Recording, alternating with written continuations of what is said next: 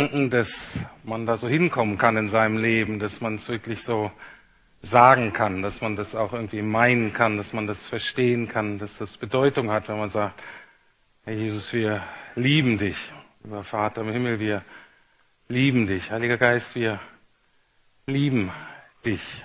Wir danken dir dafür und wir danken dir auch, dass das eben nicht hauptsächlich mit uns zu tun hat, sondern dass das wirklich hauptsächlich mit dir zu tun hat, wie du bist als, als, als Person, was du getan hast. Und dafür will ich dir wirklich danken und bete jetzt auch für die, die hier vielleicht stehen und sagen, hm, keine Ahnung, was das bedeutet, keine Ahnung, ob ich das je will. Oder auch für die, die sagen, ich konnte das mal singen, aber gerade nicht. Heiliger Geist, lade dich ein, dass du, egal wo wir stehen jetzt heute Morgen, dass du uns auf dich ausrichtest, dass das, du uns das gibst, damit wir das wirklich heute ein Stück ehrlicher, ein Stück ähm, bedeutungsvoller, vielleicht auch ein Stück demütiger sagen können. Ja, ja, ich liebe dich. Amen.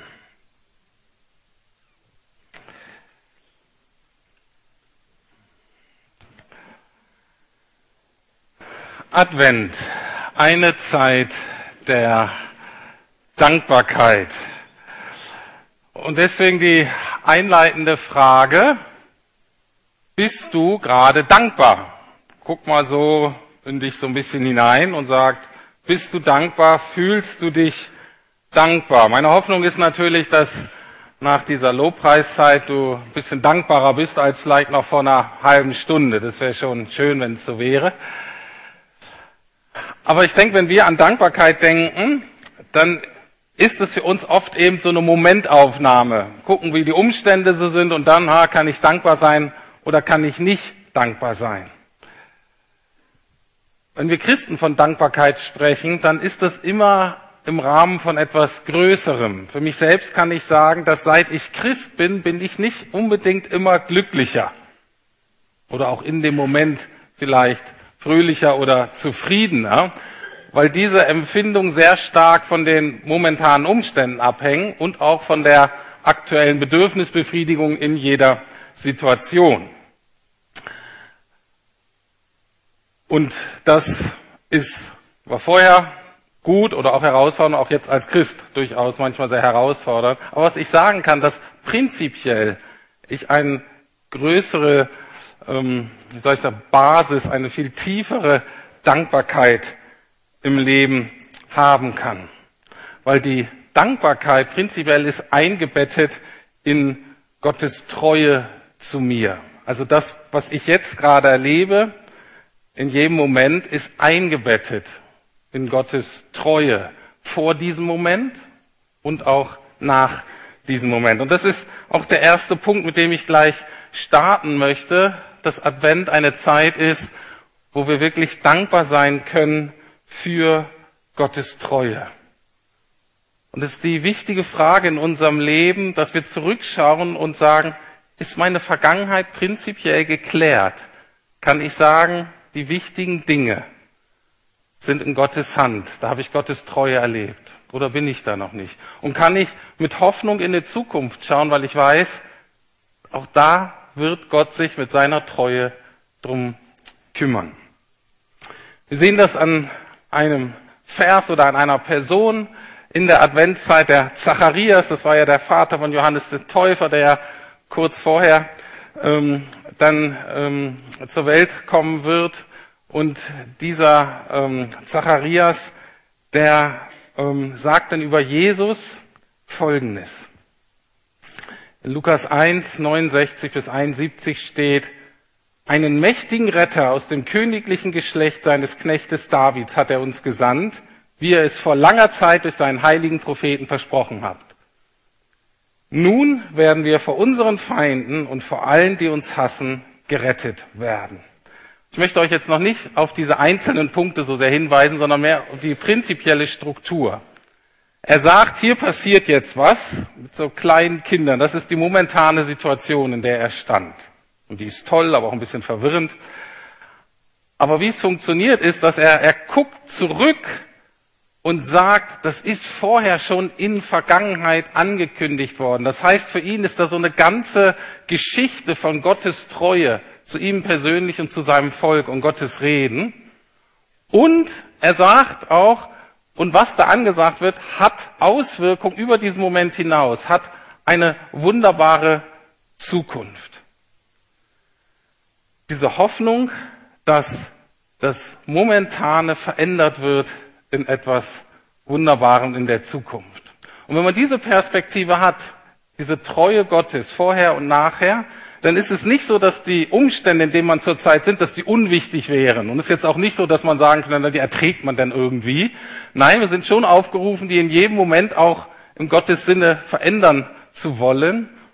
Aber was geschieht ist, man ist in diesen Situationen nicht mehr so abhängig davon, sondern man wird unabhängiger von der momentanen Situation und eine prinzipielle Gelassenheit und auch Dankbarkeit kann in unser Leben einkehren.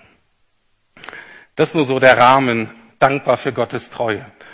Der nächste Punkt ist so Kernpunkt, würde ich sagen, der ähm, eigentlich so der Weihnachtsbotschaft.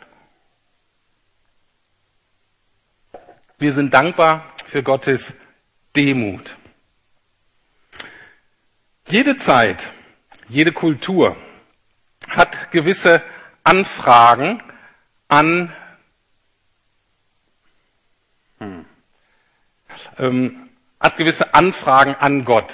Also jede Zeit, jede Kultur hat gewisse Dinge über Gott, die sie relativ schnell verstehen und andere Dinge, wo sie wirklich Schwierigkeiten mit hat. Und das ändert sich immer. Zum Beispiel die Fragen, die Berliner jetzt im 21. Jahrhundert an Gott haben und an uns Christen sind ganz anders als zu anderen Zeiten oder in anderen Kulturen. Zum Beispiel jetzt Berlinern, mit denen ich heutzutage rede und die merken, dass ich so Christ bin und an Gott glaube und so weiter und die Bibel wichtig ist, die fragen immer sofort, ähm, oder viele davon, jeweils nach mit einer gewissen Prägung, fragen so Fragen wie, na, wie ist das eigentlich mit der Gleichberechtigung in der Bibel von Mann und Frau? Oder es sind so ethische Fragen wie, liebt Gott Homosexuelle eigentlich genauso wie Heteros? Oder ähm, da war das Sklaverei damals im, im Römischen Reich. Wie haben eigentlich die Christen darauf reagiert? Das sind so die Hauptfragen, die Leute im 21. Jahrhundert und jetzt auch in Berlin ähm, oder viele Menschen haben an Gott. Und wenn wir die nicht beantworten können, wird es schwierig für die. Wenn man mehr naturwissenschaftlich geprägt ist, ähm, dann, und das ist schon so das Thema eigentlich seit dem 19. und 20. Jahrhundert, bis heute ist so die Frage der Schöpfung und der Erstehung der Welt. War das nun Gott oder war das die Evolution? Und dann ist so diese Frage der Wunder in der Bibel total das Thema. Das geht doch eigentlich gar nicht. Und in der Theologie der letzten 200 Jahre, zumindest 19. 20. Jahrhundert, war das Kernproblem die Auferstehung. Wie kann das sein, dass Jesus auferstanden ist? Das weiß jeder, das geht einfach naturwissenschaftlich nicht. Diese Fragen waren zur Zeit der ersten Christen nicht besonders relevant. Und auch in den ersten Jahrhunderten war das nicht das entscheidende Problem, was man auch theologisch irgendwie lösen musste, sondern es war mehr die Frage von Gottes Demut. Weil das war die Zeit von Königen und Herrschern. Das war die Zeit, wo ähm, auch Gott so gesehen wurde als der allmächtige Herrscher und König des Universums. Und es war völlig klar, dass die hatten die Macht und die anderen mussten dienen. Und jetzt diese Botschaft von Weihnachten, Gott wird Mensch. Und man nennt das auch Inkarnation oder die Selbstentäußerung Gottes, die Selbstbegrenzung Gottes. Und das war für die etwas absolut Erstaunliches und Wundersames. So ein bisschen wie für viele Moslems, dass eben undenkbar ist, dass Allah Mensch werden könnte. Das ist blasphemisch. Das ist einfach, Gott ist Gott. Und das ist einfach eine, schon allein zu denken, dass der sich begrenzen könnte, dass der sein könnte wie ein Mensch, geht gar nicht. Und deswegen ist Advent eben auch eine führt uns in eine Welt, die wirklich auf dem Kopf steht.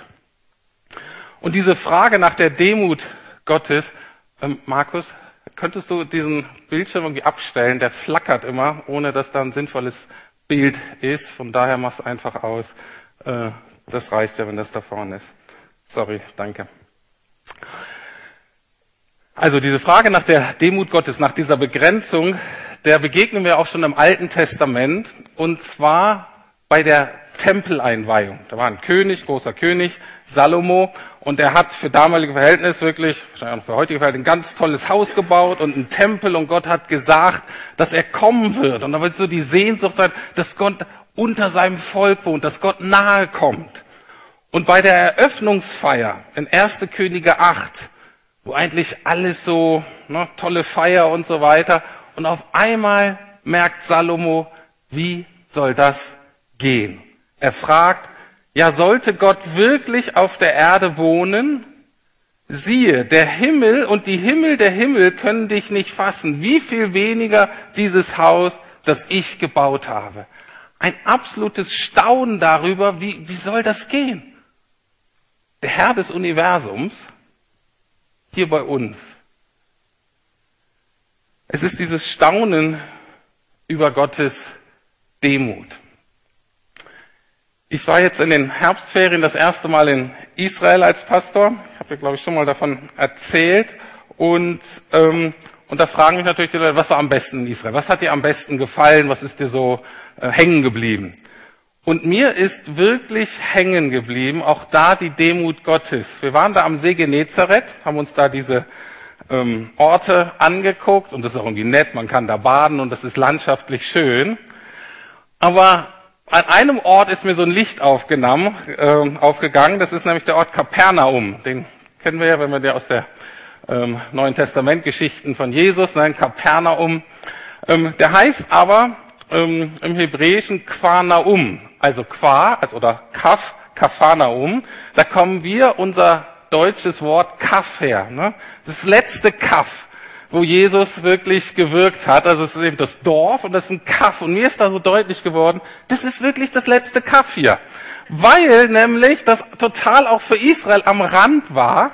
Und Jesus sucht sich da irgend so eine unbedeutende Provinz aus mit ganz normalen Leuten, mit denen man eigentlich jetzt in der Welt nicht keinen Blumenpott gewinnen kann. Und da ist mir so aufgefallen, Jesus, wenn du jetzt so nach unseren Maßstäben gekommen wärst, dann wärst du zumindest nach Jerusalem gegangen.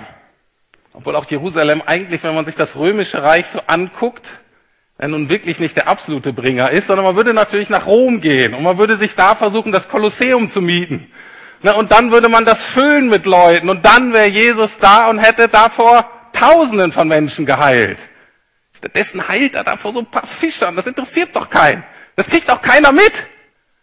Zehn Leute, 20, wenn wir da von Volksmengen reden, das ist alles nicht viel. Da haben gar nicht so viele Leute gelebt. Und da ist mir deutlich geworden, Jesu demütige Methode, um diese Welt zu erreichen, um diese Welt zu verändern.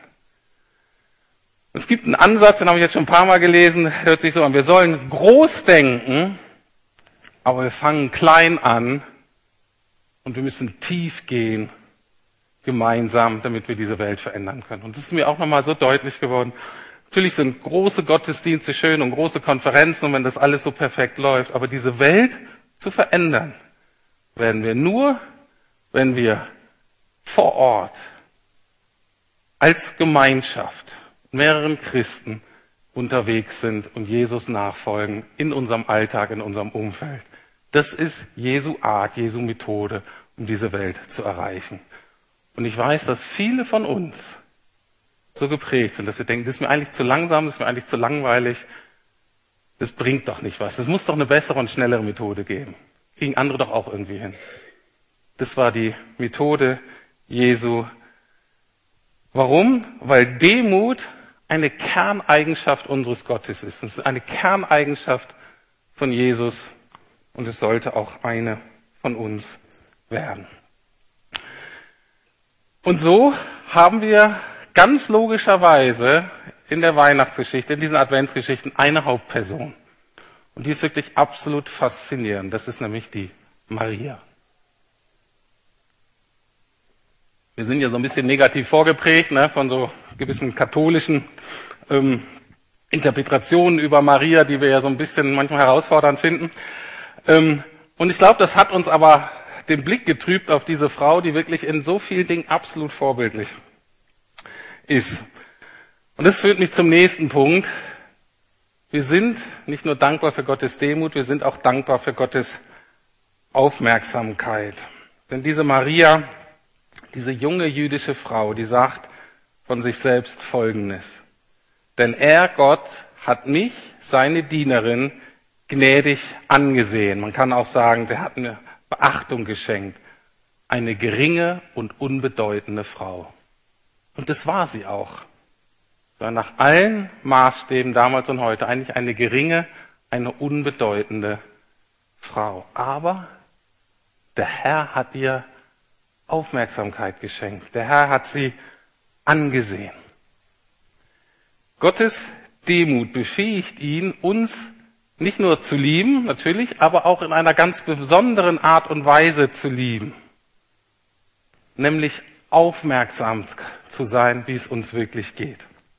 Ich habe das Wort Aufmerksamkeit genutzt, weil Aufmerksamkeit steht gerade sehr hoch im Kurs, im Gesundheitswesen, auch so in der esoterischen Ecke, ähm, aber auch so in der spirituellen Ecke ist wichtig, dass wir so Aufmerksamkeit lernen, auch in unserer stressigen Welt. Und ist natürlich auch alles gut und sinnvoll und hat mit Sicherheit seinen Platz. Ich habe mich aber darüber gefreut, dass unser Gott ein aufmerksamer Gott ist. Und die ganze Weihnachtsgeschichte ist voll von Menschen, die diese Erfahrung ausdrücken, dieser Nähe und der Zugewandtheit Gottes. Ich lese nochmal zwei andere Stellen vor. Wird gesagt, fürchte dich nicht, Zacharias, Gott hat dein Gebet erhört. Dann wird nochmal zugesagt, er vergisst seinen heiligen Bund nicht, er denkt an den Eid. Was macht also seine Aufmerksamkeit aus? Gott ist ein Gott, und so wird er von Anfang bis Ende beschrieben, ein Gott, der hört. Der auch unsere Gebete hört, der auch unsere Zweifel hört, unser Jammer hört, selbst wenn wir es nicht mal laut aussprechen können, selbst wenn wir nicht mal in der Lage sind, da einen vernünftigen Satz draus zu machen. Er hört. Gott ist ein Gott, der sieht und der wirklich hineinsieht in unsere Situation, in unser Leben. Er ist auch ein Gott, der sich erinnert und der sich erinnert hat an seine eigene Entscheidung, uns Gutes zu tun, uns zu lieben, uns zu segnen. Das ist dieser Gott, der uns besonders in der Adventszeit vorgestellt wird. Deswegen möchte ich euch eine ganz einfache Frage stellen. Weißt du wirklich, dass Gott dich sieht, deine Gebete hört, vielleicht auch deine Gedanken hört, deine Nöte sieht, deine Herausforderungen und dass er das wohlwollend sieht. Ihr habt jetzt eine Minute Zeit, mal zu gucken, welche ganz aktuellen Herausforderungen hast du? Ist es Familie? Ist es Beruf? Sind es Finanzen? Ist es deine Gesundheit?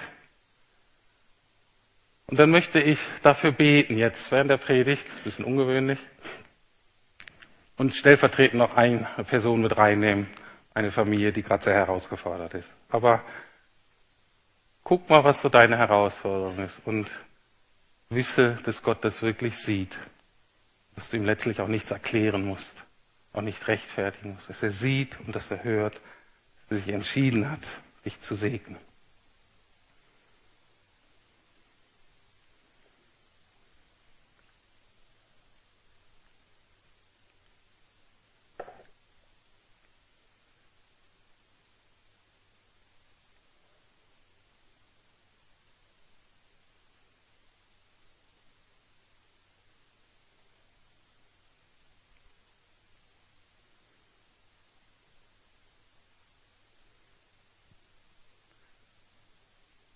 Und ich möchte jetzt für euch alle betend und stellvertretend auch für Kerstin Schönborn. Viele von euch kennen sie, ähm, Familie Schönborn. Sie ist ähm, seit ein paar Tagen auf der Intensivstation, ist nicht ansprechbar. Ähm, und wir sind so mit Paaren Kontakt mit Gerhard. Und da ist natürlich eine ganz große Angst, ganz große Not. Ne? Auch das ist Advent, auch das ist die Weihnachtszeit. Mutter von zwei Kindern, mein Alter ungefähr, auf der Intensivstation. Geht ihr ein bisschen besser. Und dafür möchte ich auch beten. Lieber Jesus, ich danke dir, dass du wirklich in diese Welt gekommen bist und dass das auch bedeutet, dass du nicht von weitem siehst, sondern wirklich aus der Nähe, dass du wirklich wahrnimmst, wie es uns geht. Und dass du alle Sorgen und alle Ängste und alle Nöte, aber auch alles, alle Freuden, alles Schöne wirklich siehst, dass du nahe bist. Und dafür will ich dir wirklich danken und möchte jetzt wirklich beten für all diese Situationen, die in diesen mehreren hundert Köpfen jetzt hier irgendwie und Herzen ist. Danke, dass du das siehst. Heiliger Geist, bete, dass du Trost gibst und Ermutigung. Und wir beten jetzt gemeinsam für Kerstin, dass du ihre Gesundheit wiederherstellst. Wir beten, dass du ähm, das wirklich tust, um sie wiederherzustellen. Danken dir für die moderne Medizin. Wir beten aber, dass du dann extra dazu tust, was medizinisch nicht möglich bist. Du Gott der Wunder, der Heilung, Herr. Wir wollen es dir wirklich anvertrauen. Beten für Gerhard und die Kinder, dass dein Friede, der wirklich höher ist als alle menschliche Vernunft, dass du es, Heiliger Geist, irgendwie schaffst, in diese Not hineinzukommen, und zwar so, dass es wirklich landet, dass Friede erfahren wird dass Hoffnung und Zuversicht nicht geraubt werden. Hab du Dank dafür. Amen. Der katholische Theologe Johannes Hartl hat dieses, diese Realität, in der wir leben können, mal sehr schön beschrieben. Er hat gesagt, dass wir eingeladen sind, in jedem Augenblick unseres Lebens unter dem Augenblick Gottes leben zu können. Dieses Wortspiel mit dem Augenblick der Moment, in dem wir leben, aber auch Gottes Blick, Gottes Augen, die auf uns blicken mit Liebe und mit Treue. Und das führt mich zum nächsten Punkt. Wir sind auch dankbar an Advent für Gottes Rettung, weil Gott nämlich treu, demütig und aufmerksam ist, hat er Folgendes erkannt, was wir nicht unbedingt erkannt haben nämlich, dass wir gerettet werden müssen. Er hat das nämlich erkannt, weil er Dinge sieht und wahrnimmt, die wir eher nicht so gern wahrnehmen. Vielleicht, weil wir sie verdrängen, vielleicht, weil wir sie uns schämen, vielleicht, weil wir auch denken, uh, wenn ich mir das angucke, also das ist mir so groß, das, das geht sowieso nicht. Das schaffe ich sowieso nicht. Und dann gehe ich das Thema lieber gar nicht erst an. Wir empfinden uns da machtlos oder ohnmächtig. Und Advent ist die Verheißung eines Retters. Ist schon im Namen. Der Name ist Programm. Jesus heißt auf Deutsch übersetzt der Retter oder Rettung. Er rettet. Und deswegen kann man genauso sagen, wir sind dankbar auch, nicht nur an Ostersonntag, sondern auch an Weihnachten, an Advent für Gottes Macht. Zwei Verse, die das nochmal so deutlich machen. Matthäus 1, 21 steht, sie wird einen Sohn zur Welt bringen, den du Jesus, und übersetzt Retter nennen sollst, denn er wird sein Volk von seinen Sünden befreien. Und an anderer Stelle, einen mächtigen Retter aus dem königlichen Geschlecht seines Knechtes David hat er uns gesandt. Und nun werden wir vor unseren Feinden und vor allen, die uns hassen, gerettet werden. Das ist das Versprechen. Eine Rettung wir bekommen Hilfe, wobei bei unseren Sünden und bei unseren Feinden. Jetzt die Frage wäre, oder was ist denn damit gemeint?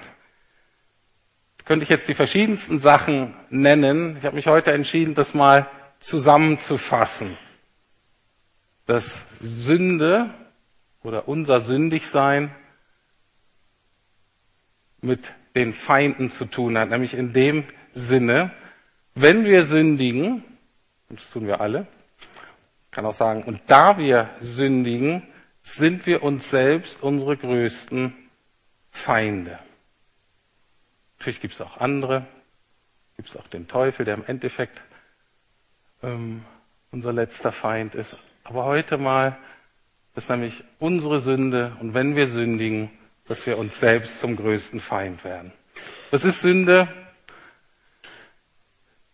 sind zum Beispiel meine egoistischen Gedanken, meine verletzenden Worte, meine destruktiven Gewohnheiten und Taten, die so viel kaputt machen in meinem Leben. Oder vielleicht auch krasser ausgedrückt, die letztlich zum Tod führen. Vielleicht zum Tod meiner eigenen Identität oder zum Tod meiner eigenen Integrität. Vielleicht auch zum Tod oder zum Ende von liebevollen und vertrauensvollen Beziehungen die ich durch meinen Beitrag, nicht dass ich allein vielleicht dafür schuld bin, aber ich durch meinen Beitrag zerstöre.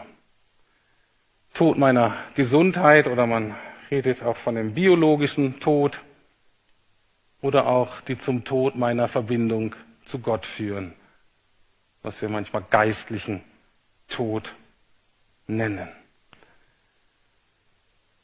Und das ist das Ausmaß, wie wir ähm,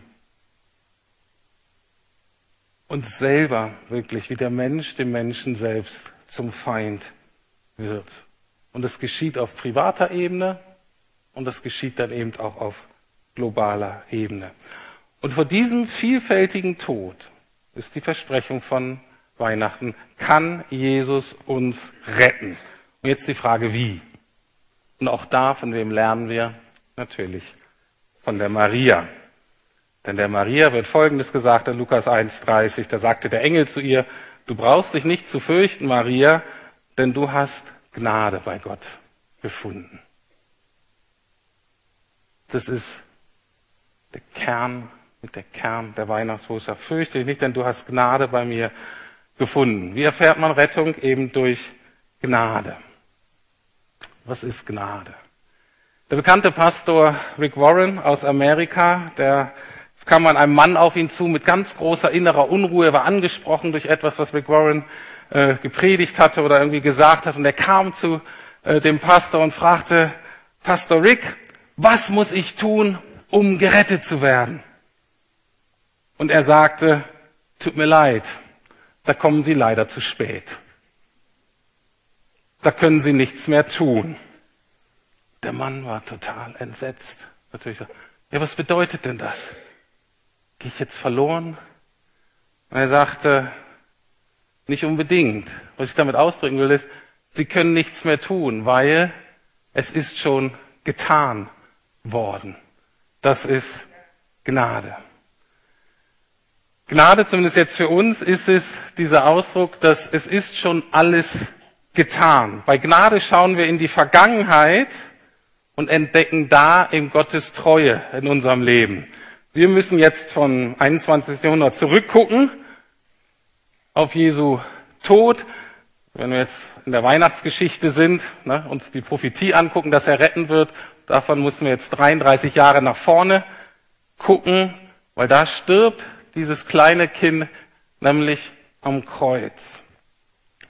An deiner und meiner Stelle und ruft, was ruft er? Es ist vollbracht. Dieser Ausdruck, es ist vollbracht, war in manchen Bereichen der Antike so eine Art Stempel unter Gericht, äh, unter Rechnung oder manchmal auch bei Gericht, da war so ein Stempel drunter, das ist eigentlich nur ein Wort und heißt alles bezahlt.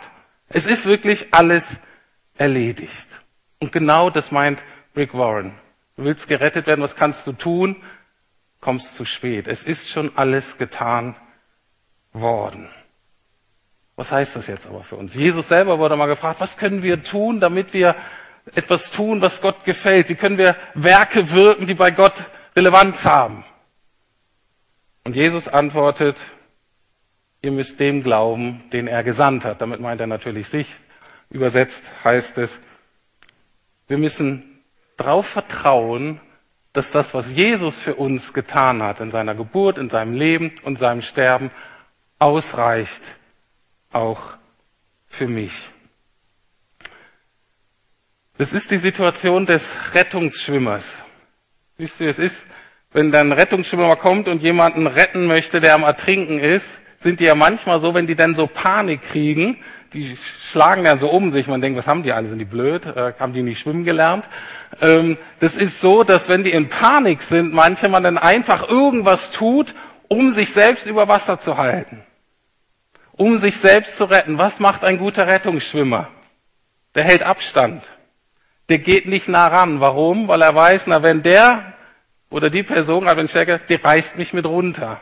Sondern ein guter Rettungsschwimmer muss so lange warten, muss in der Nähe bleiben, muss aber so lange warten, bis die Person keine Kraft mehr hat, aufhört zu versuchen, sich selbst zu retten.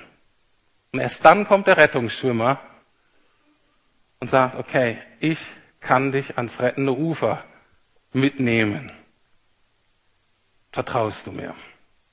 Meistens sind die so fertig, die können da nicht groß antworten. Ne? Die lassen sich einfach abschleppen. Aber so ist es auch bei uns.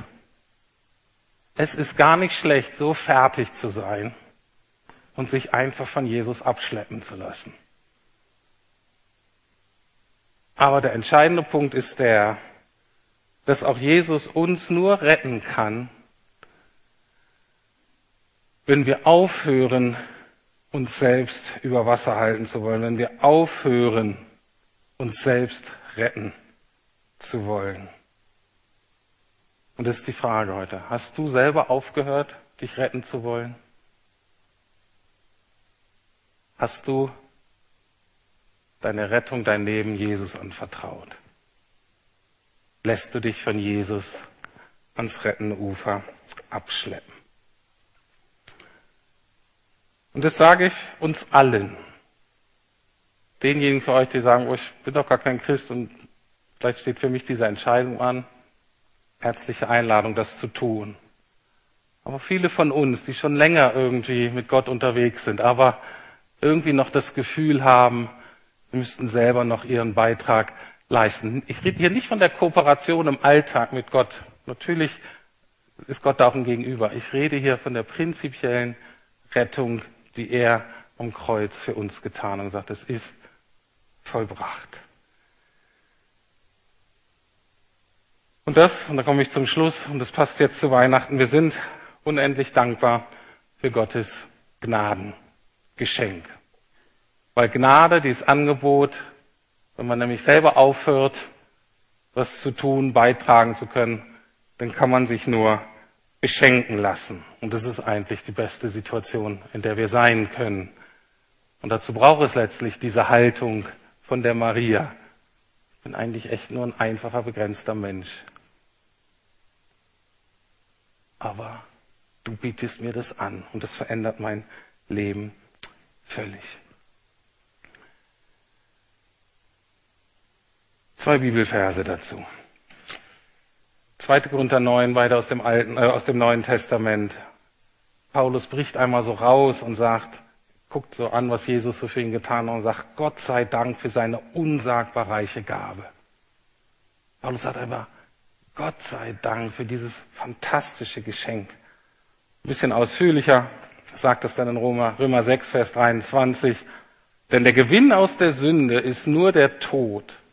Das Gnadengeschenk Gottes aber ist das ewige Leben in Jesus Christus, unseren Herrn.